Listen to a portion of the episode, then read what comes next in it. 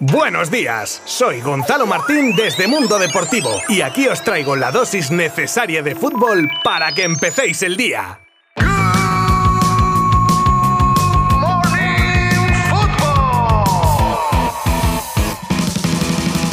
Hola, muy buenas a todos. Viernes 18 de marzo, programa 130 ya de esta temporada y vaya bajonazo con el que estamos hoy a tenor de lo ocurrido ayer en la jornada de Europa League que en breves momentos repasaremos. Hablaremos también de la grave lesión del buque insignia de la Real Sociedad, las declaraciones de Deschamps sobre Mbappé, el nuevo jugador al que se le relaciona con el Barça, y sí, es un delantero, y el tuit que ha incendiado las redes sobre el clásico del domingo. Todo esto durante los próximos minutos os lo va a contar un servidor, Gonzalo Martín, desde Mundo Deportivo. Estás escuchando Good Morning Football.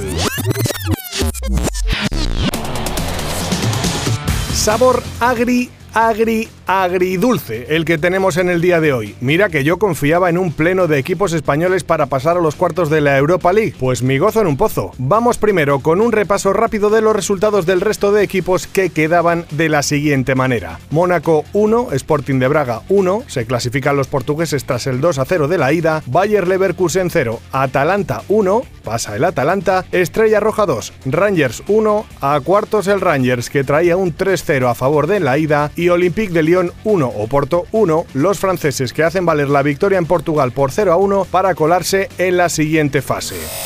Y vamos ahora con las malas noticias. El Betis era quien lo tenía más complicado, si nos fijamos en la ida en la que perdió 1 a 2, pero hombre, miras el Betis en la liga y algo de fe tienes porque potencial hay. Ahora, la realidad luego es otra cosa y además si la mala suerte está contigo, chungo. Y es que un gol de Borja Iglesias mandaba el partido a la prórroga y todo se veía posible y el Betis se despide de la Europa League de la manera más cruel que puede existir, con un gol que mete en su propia puerta Guido Rodríguez tras un centro lateral al que iba Ruiz Silva a atajar cuando se chocó con su compañero que toca el balón y esfuma los sueños béticos en la competición europea.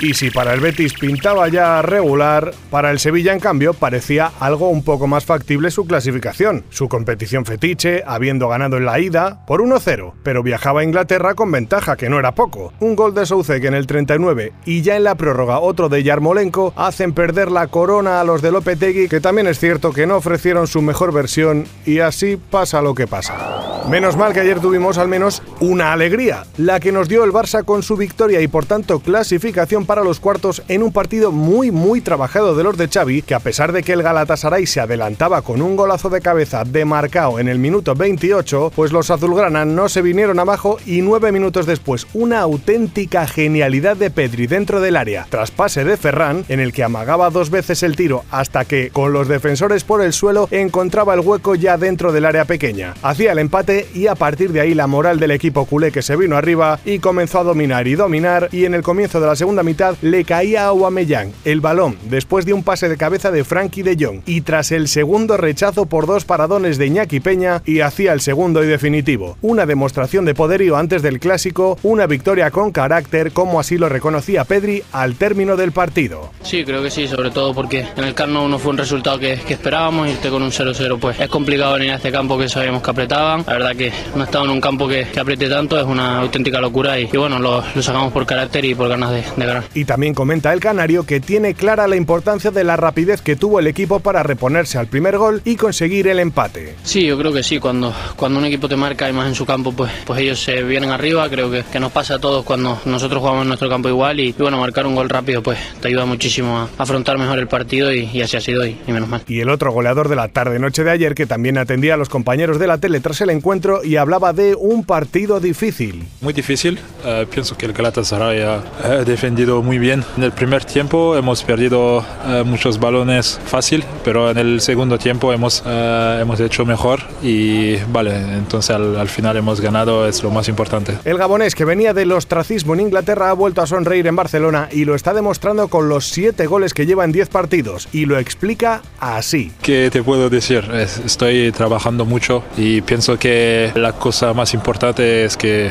estoy feliz, como le he dicho ayer también, cuando, cuando estoy feliz claro, tienes ganas de, de todo para, para, para, para, hacer goles, para ayudar al equipo, para, para matar, y ya está. Y por último, era preguntado por si veía al Barça con opciones de ganar la Europa League y escuchad lo que dice. Pienso que tenemos que, que seguir así, podemos, podemos llegar hasta, hasta la final y, y, ganar también, pero es solo pensando en nosotros y cómo, cómo jugamos, cómo, cómo jugamos, porque cuando metemos intensidad hemos visto en el segundo tiempo que, que después eh, nos da muchas eh, oportunidades para, para, ganar el partido. Y para terminar el repaso del partido tenemos sonidos de Xavi Hernández en rueda de prensa y tenía muy clara la respuesta a si habían merecido pasar. Creo que hemos generado mucho más nosotros, hemos dominado el partido, ya lo preveíamos así, hemos analizado muy bien sobre todo cómo atacar a este bloque bajo medio que hacía, que hacía Dumenac. Creo que es un gran entrenador porque lo ha leído muy bien, pero nosotros también, los jugadores han entendido cómo atacar y, y creo que somos justos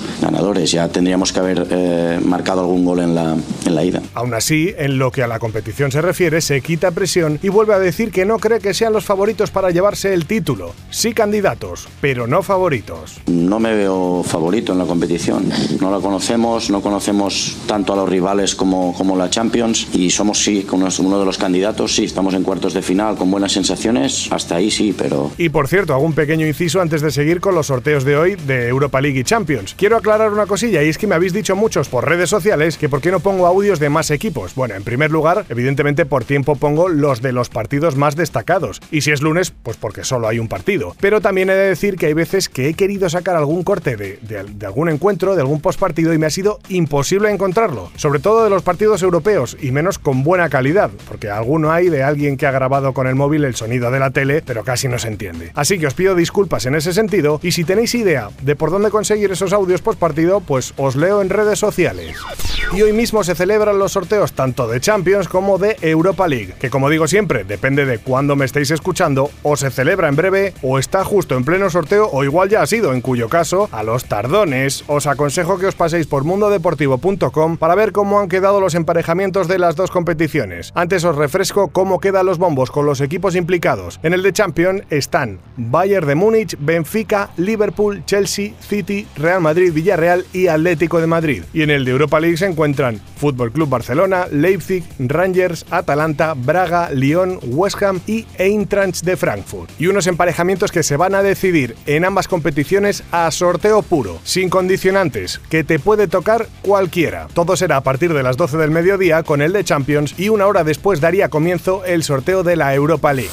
Tremendo varapalo el que ha tenido la Real Sociedad y como aficionado del fútbol yo diría que incluso la liga. Y es que hoy Arzábal se lesionaba de gravedad en el entrenamiento de ayer y los malos presagios se confirmaban al conocer que se había roto el ligamento cruzado anterior de su rodilla izquierda. Será operado en las próximas semanas y por desgracia se perderá lo que resta de temporada. Y para más Inri, lo tengo en mi equipo de Mr. Fantasy de Mundo Deportivo y me toca reestructurar mi once. Pero bueno, en fin, que se recupere pronto y bien.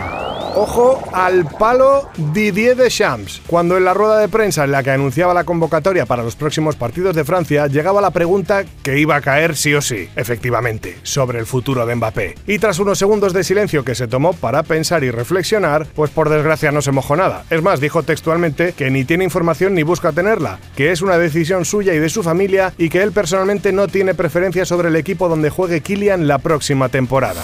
Marcus Rashford, delantero de 24 años del United, vuelve a estar en la palestra tras saberse que está replanteándose su futuro. Fuentes muy cercanas al jugador han reconocido que desde la derrota ante el City, el teléfono del delantero no ha dejado de sonar y uno de los interesados en sondearle ha sido el Fútbol Club Barcelona, que sigue abriendo planes B, C, D, E, etc., tras la caída de sus planes de fichar a Haaland. Rashford busca alternativas a un futuro incierto en Manchester donde cada vez tiene menos protagonismo.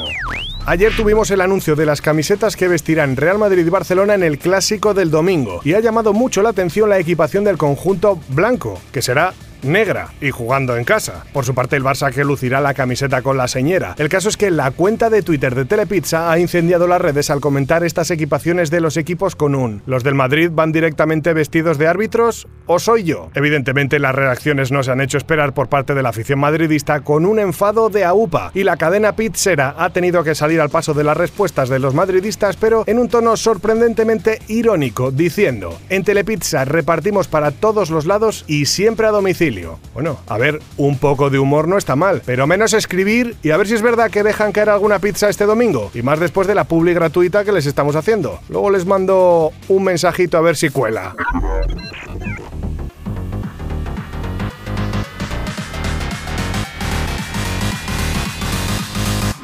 Pues todo lo que empieza tiene un final, y este es el nuestro en esta semana que ha estado a rebosar de fútbol con sus partidos, noticias, rumores de fichajes, curiosidades. El lunes volvemos con más y con mucho clásico, por cierto. Muchas gracias por acompañarme un día más aquí en vuestro podcast de fútbol favorito. Que tengáis un muy buen fin de semana. Abrazo virtual. Adiós. Mundo Deportivo te ha ofrecido Good Morning Football, la dosis necesaria de fútbol para comenzar el día.